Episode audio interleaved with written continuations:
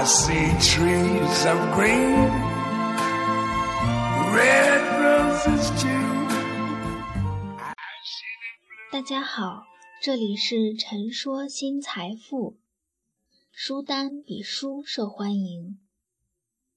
我极少去主动的推荐书给别人看，我只会给一些有交集的大学生推荐看看我的那本《大学 Super 法则》。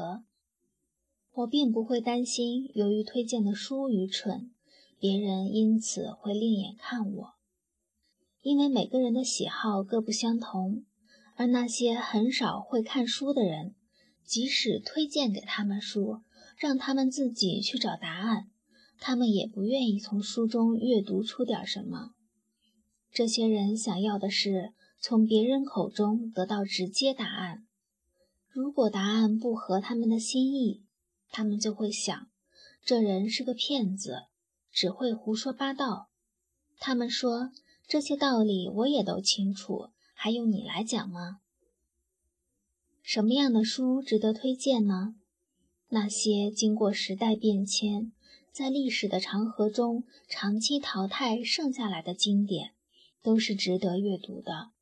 这个不用别人推荐，想读的人自己就会找来读了。那些所谓的名人、名家列出了一大堆书单给青年，有几个青年会从头到尾读下来呢？这个概率是非常小的。按照青年人一贯挑剔的性格，如果能把推荐的这些书从头到尾读下来，他们将会说：“这是什么专家呀？推荐的都是什么书呀？这么老土，这么落后和酸腐。”他们总会以挑剔的眼光找到书中的不足，不过现在他们没有这么做，因为他们根本没有读下来。这些人放在一起，就像是一个团伙一样，大家一起出场一个公共的活动，最后得出一堆书单，而最终社会上读书的人永远很少，书市和网络上流传的书单。越来越多，跟书单和书的故事相同的还有很多，比如青少年的笔记，他们可以缺课，可以上课睡着，不过他们很热衷于去抄别人的笔记，好像笔记抄下来之后就记住了一样，而实际上抄过的笔记很难在期末考试之前再看第二遍。偶尔的情况下。有人强迫我告诉他们一本我正在读的书，那些人很快会买到这些书，然后很得意地告诉我已经读完了。我也不知道应该回应什么，书哪有读完的说法呀？读书可以消遣，可以解惑。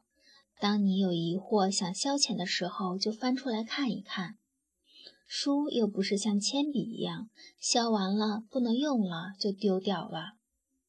身边可以放两三本书，想起来的时候就翻一翻，可能是已经看了三五十遍。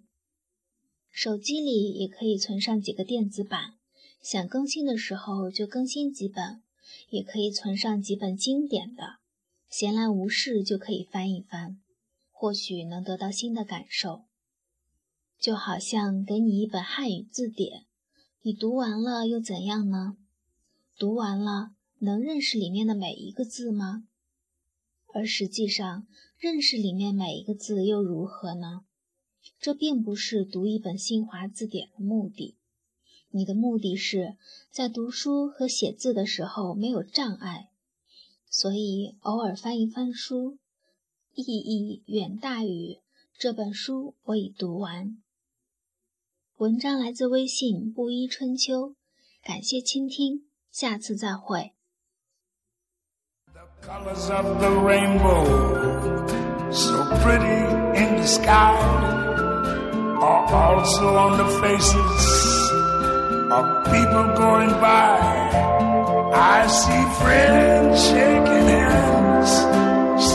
cry.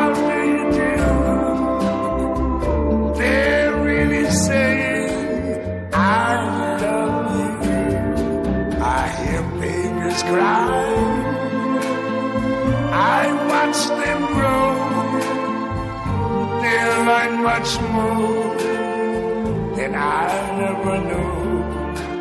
And I think to myself, what a wonderful world. Yes, I think to myself, what a wonderful